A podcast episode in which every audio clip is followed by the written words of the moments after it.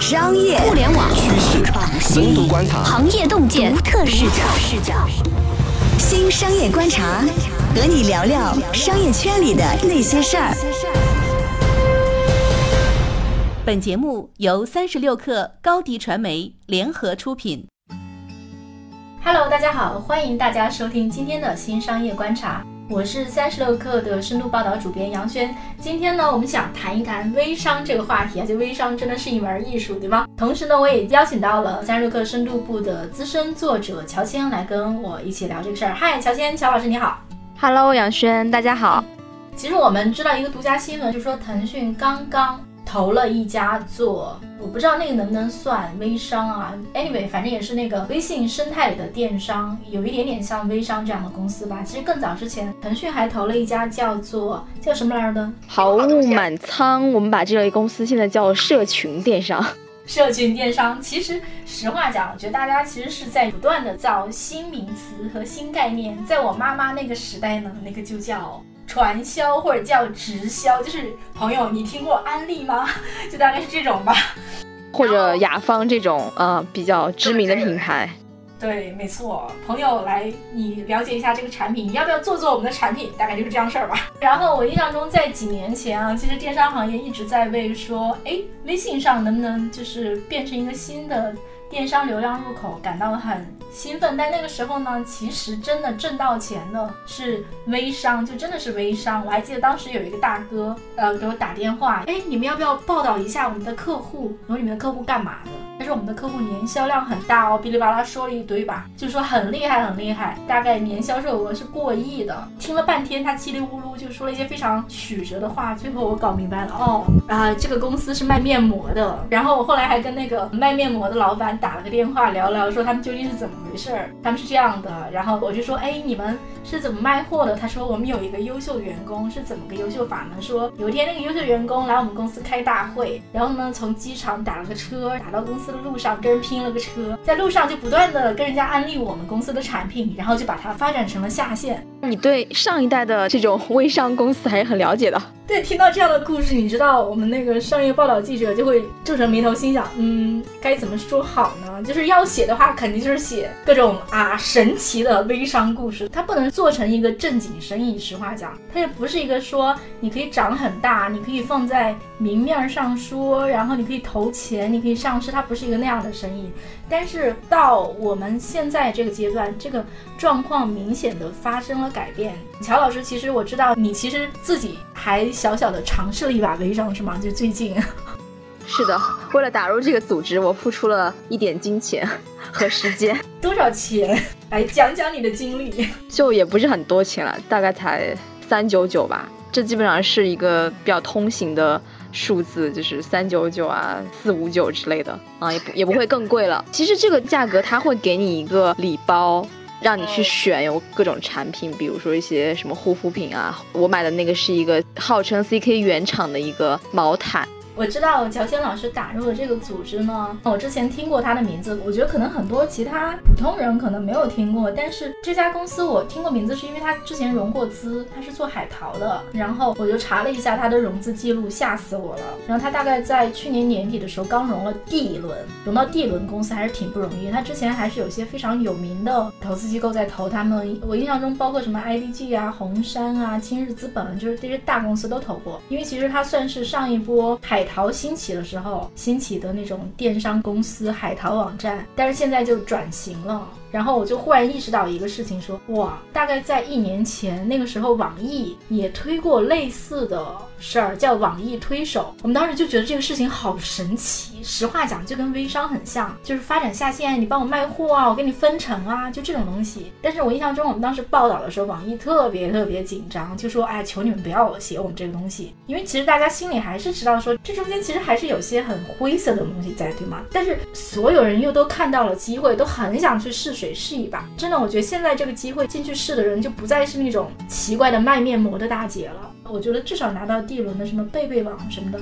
其实都在做这个东西。而且我们知道说，大量的投资人都在看这个领域，就是表面上好像很嫌弃，其实上都在心想能不能投一点，能不能投一点，这可能是个大机会。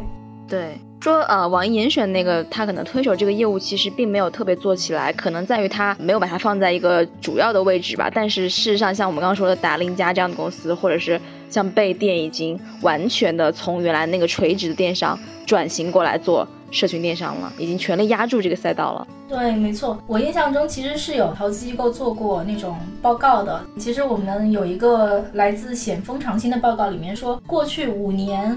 估值最高的十个微型项目。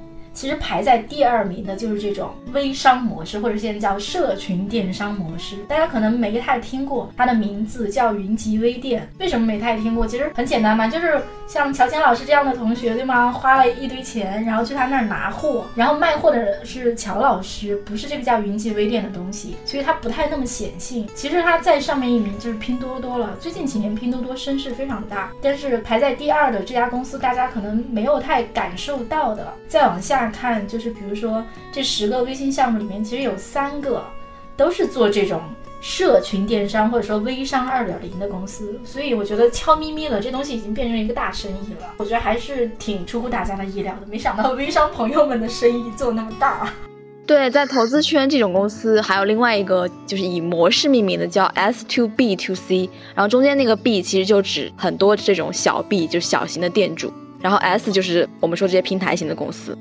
但是这种公司我觉得还是挺魔幻的，对吗？乔迁老师写了一篇报道，叫《线上安利王国》。其实实话讲，它的基本的模式或者说跟对人的心理的运用，其实就跟传统我们妈妈那个时代做传销或者做直销是非常像的。它其实基础是裂变嘛。对对，就是形成一个树状的结构吧。然后上一层可以从下一层的这种人员的增长和它的销售当中有一些获利。对。然后我印象中呢，就这个事情，其实大家有点不太敢放在明面上讲。有一次见一个投资人，那个投资人刚好投了云集微店，然后我就顺便问他说：“哎，你对这个事儿怎么说？”他就大概跟我叽里咕噜讲了几分钟吧，大概意思就是说呢，还是很看好这种去中心化的电商，怎样怎样讲。后面的话就基本上绕着绕着就听不懂了。其实我能明白，说这个人为什么是这个态度，为什么说的那么不明不白，因为中间可能有些踩在灰色边缘的东西不好说，说不清。我觉得有点这种感觉。对对对，我采访的过程中，很多时候是感觉对方没有说清，或者是我对自己的理解能力有一些质疑。哎，所以你最后自己应该是搞清楚了这个事是怎么回事吧？你觉得它归根到底是个什么玩意儿？就是很核心的，在于说，因为国家其实对于传销的界定是有一个比较明确的说法，就是不能超过三级。对，这是官方的一个规定，所以很多公司可能是在这个范围之内，他们会认为相对是安全的，但有一些公司可能已经事实上超过了三级。其实我觉得，实话讲，就是这个东西归根结底，我猜测很多公司在最开始初期做的时候，可能做的是比较草莽的，因为每多一级就是幂次增长嘛，每多一级，然后你多一倍或者多很多倍，就基本上是这么一个东西吧。但是呢，我觉得不同于微商一点零卖面膜大姐的是说，他们不能做的太过分。第一个是说微信自己要管，第二是说这些公司都是拿了投资的。都是要合规以及最终上市的，他们可能就真的是得收敛一点，去想想说，我怎么能在一个不那么疯狂的、不那么违规的、能够还说得过去的合法的这个框架下，或者至少是在被人注意到之后吧，我还是得合规的。但是呢，我又尽量多的，我能去把我的这个增速做得最快，因为它如果增速不快，这种模式怎么能做到说微信体系里面的第二名，还是挺有魔力的。对，但事实上，这个做到第二名的公司也是有受罚的历史的。对，它其实是整改过它的一些规则的，可能早期也不是特别合规，但是因为它现在长大了，它必须去合规。乔老师，就是你观察下来，以及你自己花了钱去买那个什么裸睡毯，这个试验下来，你会觉得说它里面的门道关键是什么东西啊？它里面的门道就是你成为店主之后，你要有动力去卖货。然后它的这个整个的组织和体系会培训你，会有一些宣导，然后会教育你，然后帮助你来卖货。对，培训你是说他告诉你说我去哪儿拉人头，然后我去怎么跟大家说我的话术，我怎么发朋友圈，是这些东西吗？对这些东西，就是这些非常细的执行的细节吧。对，因为你主要就还是基于你的微信嘛，一个是群，另外一个就是朋友圈，这是你最主要的所谓的媒体的阵地，发声的阵地。然后你主要的成交可能就是在微信群当中。对，比如说你你作为一个店主，然后你把你的朋友都拉进来，然后你就在里面分享这些货，然后可能有兴趣的人就会买，这样一个群就是你的一个销售的群。然后慢慢的，你再把你的这些旁边的朋友，就他们买过你的东西，觉得啊这个平台还不错，然后你再去告诉他啊你也来可以做店主，然后你就把它发展成店主。我想一个问题啊，就比如说哈，我觉得这种东西其实一个事儿在快速起量的时候，我想到了当年千团大战的时候，其实所有人都在做地推，但是呢，最后成功的是美团。为什么美团能成功？特别特别重要的一个原因，因为我当时听到这个事儿的时候还挺惊讶的。我是听另外一个特别大的团购网站的 leader，当时我们俩还挺熟的，他就跟我说，他说他非常后悔那个时候没有快速的招到一个能管庞大销售体系，而且有一套方法。论的一个老人，因为当时美团是找到了以前阿里做 B to B 销售的那个叫甘家伟，叫阿甘那个人，那个人迅速的建了一套方法，就怎么培训地推人员，我怎么去那个奖惩，我怎么开早会，怎么那个，他其实是非常就像你讲的，我感觉就跟你说这个我微商这东西，我怎么招人，我怎么去发朋友圈，它其实是非常成体系，所以我觉得这东西是有传承的，对不对？管人是最复杂的嘛，而且这些人他还不像线下的这种地推组织可以见面对吗？可以 face to face，他就是在网上的，真是茫茫的互联网世界。然后你要建立这样一套规范，其实你想想还是挺复杂的，我觉得。对，好像是说这里面其实是有那种最开始起量的时候那种核心管理人员或者核心的带头大哥，其实是以前搞微商的是吗？哦，是一个怎样的江湖呢？就是他们可能在微商时代已经有一些现成的这种社群建立起来了，就像你刚才说的那种卖面膜的，可能他本来就有这样一个销售的体系，以前只是卖面膜，他现在可能做这个新的生意之后，可以把这些团队的人整个的嫁接进来，那这样子其实你就相当于嫁接的是一套体系，而不是单个人嘛，然后就省去你在一个一个去发展这种，它看起来会非常的方便，就是撬一个大哥，大哥会带一群小弟，对，微商的逻辑是这样的。有一些啊，就是行内的大哥也会这样宣称，说我带走了多少多少小弟。但是呢，这里面有一个坑，就是这些微商、微商背景的人呢，他们可能不是特别在乎卖货的收益，也就是说，卖货的收益可能是小头，啊，他们可能会觉得像类似拉人头的这种激励会更大，所以他们会特别擅长。拉人头不像可能有一些就所谓的宝妈，他们只是用零散时间打打零工挣挣零花钱这样子，他的诉求就没有那么高。所以微商要赚更多的钱，就希望拉更多人头。那这样其实也会让他整个体系的风险增高。所以其实这也是一个创业者要考虑的吧？到底是不是要介入这些大哥？会发生什么样的风险？就比如说你要招到这些人，你可能会需要给他们一开始就定一个比较高的激励的制度。嗯，不然的话，人家大哥不愿意来是吗？对啊，对啊，就是一旦平台会争抢他们的话，那他们就溢价空间了呀。就我可以选今天在这个，明天在那个。如果走，可能对他是一个很大的打击的话，那其实这些人的话语权就会非常高。那岂不是就会像，比如说当年在直播时代，直播时代大家会相互挖大主播嘛？挖一个大主播就会带走一批粉丝，就这样还挺危险的，听起来。然后大主播的身价就变得很高，哇，那岂不是这样？经常会有一些狗血事件，大家挖大哥挖来挖去的。对，事实上也发生了，就是现在就有一些这样的群体，就从一个平台到另外一个平台。就是我采访当中就了解到，之前帮助云集建这个社群体系的几个很大的微商的店主，大概有那么四个人吧，四大天王类似的角色，去到了达令家。我其实挺好奇的，就是说他们能够永远限定在这种，比如说微商大哥建团队，然后带一帮小弟，小弟发展下线，能照这个模式一直走吗？因为如果按这个模式走的话，其实跟传统时代的微商没什么两样。那我们在最开始讲的说资本纷纷进来，然后其实要求合规。然后梦想上市，这两边是抵触的。就说这个模式其实再往下走能怎么走？它是不是真的能一直踩在这种灰色的地带里？其实这个我们就看现在的最大的这家云集好了，就是刚才不是说有一些大的这种微商的店主可能就走掉嘛？那其实对这个平台虽然是可能有些销售上的损伤，但是它现在其实已经建立起来这个规模之后，它还是留下了一些就是正常的消费型的这种，你说他是店主也好，或者是他不当店主，他只是去买东西也好，其实这个东西就是想要去获客的那些对象，他把这些人留下来之后，他们会只要形成了一些消费习惯，然后去复购，那其实这。这个生意就可以持续运转下去。你的意思是说，虽然这个模式看起来怪怪的、low low 的，但是最后还能有真实成交？对啊，它成交很大的呀，否则你那个 GMV 从哪儿来的呢？它的卖货其实是还是可以卖出不少货的。我忽然想起以前我听某些阿姨会说，说安利这个东西虽然价钱贵了一点，但是产品还是好用的，怎样的？这个东西或许是说得通的，因为他们卖的东西真的也是，比如说蒙牛的牛奶呀，比如说甚至 iPhone 叉都可以买到，就是这些真的是很正经的商品。就是说不再只是卖面膜了，是吗？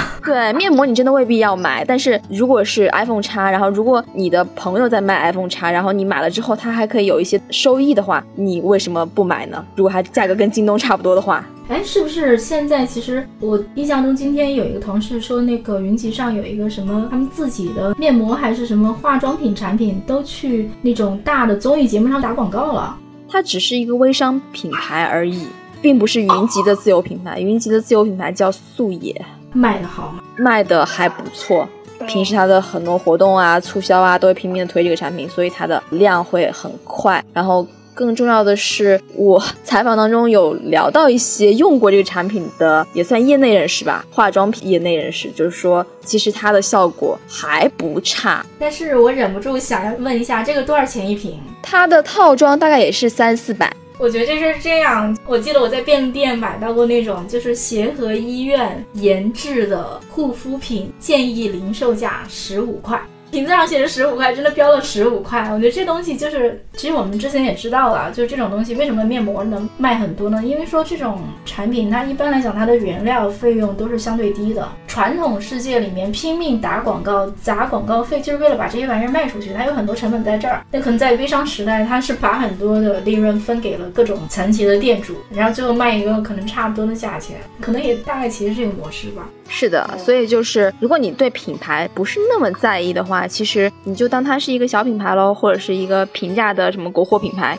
但是我觉得这中间有一个区别哦，就是同样作为渠道，同样作为非常强势的渠道，比如说像沃尔玛这样的渠道，他们当年也是卖自有产品，但是他们经常卖的是什么呢？就比如说沃尔玛的卫生纸，它是一个平价产品，它肯定利润率也会相对高。但是我觉得听起来，就比如说，其实化妆品就这种东西，在传统的世界里是一个强品牌力的产品，是一个有大的营销预算的产品，没想到居然在微商渠道上能卖的那么大量，也挺神奇。可能这就是人际传播的能量吧，就是你身边人说啥你就信了，也是这个渠道可能真的是有一些非常有趣的特点。我觉得这个渠道吧，应该还是有一些非常新的、非常有趣的地方。我觉得他们就像我们刚刚讲，他已经在微信电商或者说在微信生态里面涨到第二了。然后我印象中有些产品其实现在已经对这些渠道很客气了。虽然我们普通人没有听说过这种渠道，但是那些想要卖货的，尤其是说品牌知名度没有那么高的，其实是非常希望说这些渠道能帮他们卖货，夸一下可能就能卖出非常大的量。一个不知名的品牌也能卖出非常大的量。我觉得某种程度上吧，虽然真的看起来 low low 的，但是呢，这种渠道的强销售能力可能会让它还挺有议价权或者怎样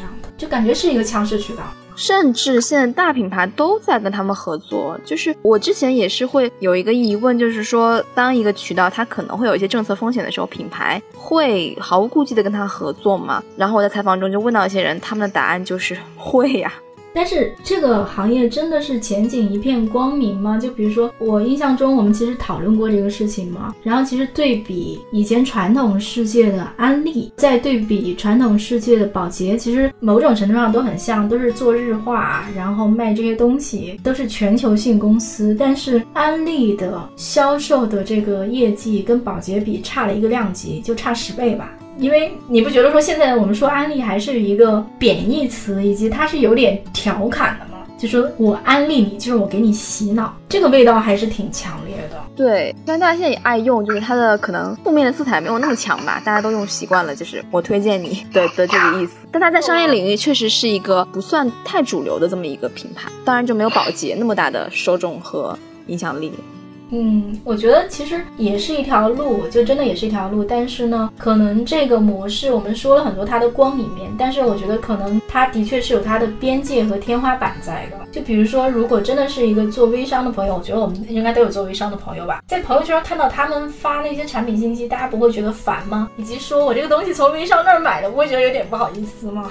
可能有那么一点吧。所以最后那个也是提到这个观点，说可能那些屏蔽我们朋友圈的人，就是这个生意的天花板。我想到另外一点，就是大家会发现，其实这个生意去做的人，还是说偏，比如说三四线城市或者低线城市的一些宝妈，对吗？这些人群，我们现在会把它归一个说法叫下沉人群，但其实他们的特点或许就是有那么一点点对于利益敏感。而且我有个感觉啊，就是我以前经常批评我妈，就怎么回事呢？她每次去我们家的那种超市儿，然后呢，售货小妹儿就会给她推荐一些我从来没有听过、非常奇奇怪怪的产品，她每次都会被说服，都会去买。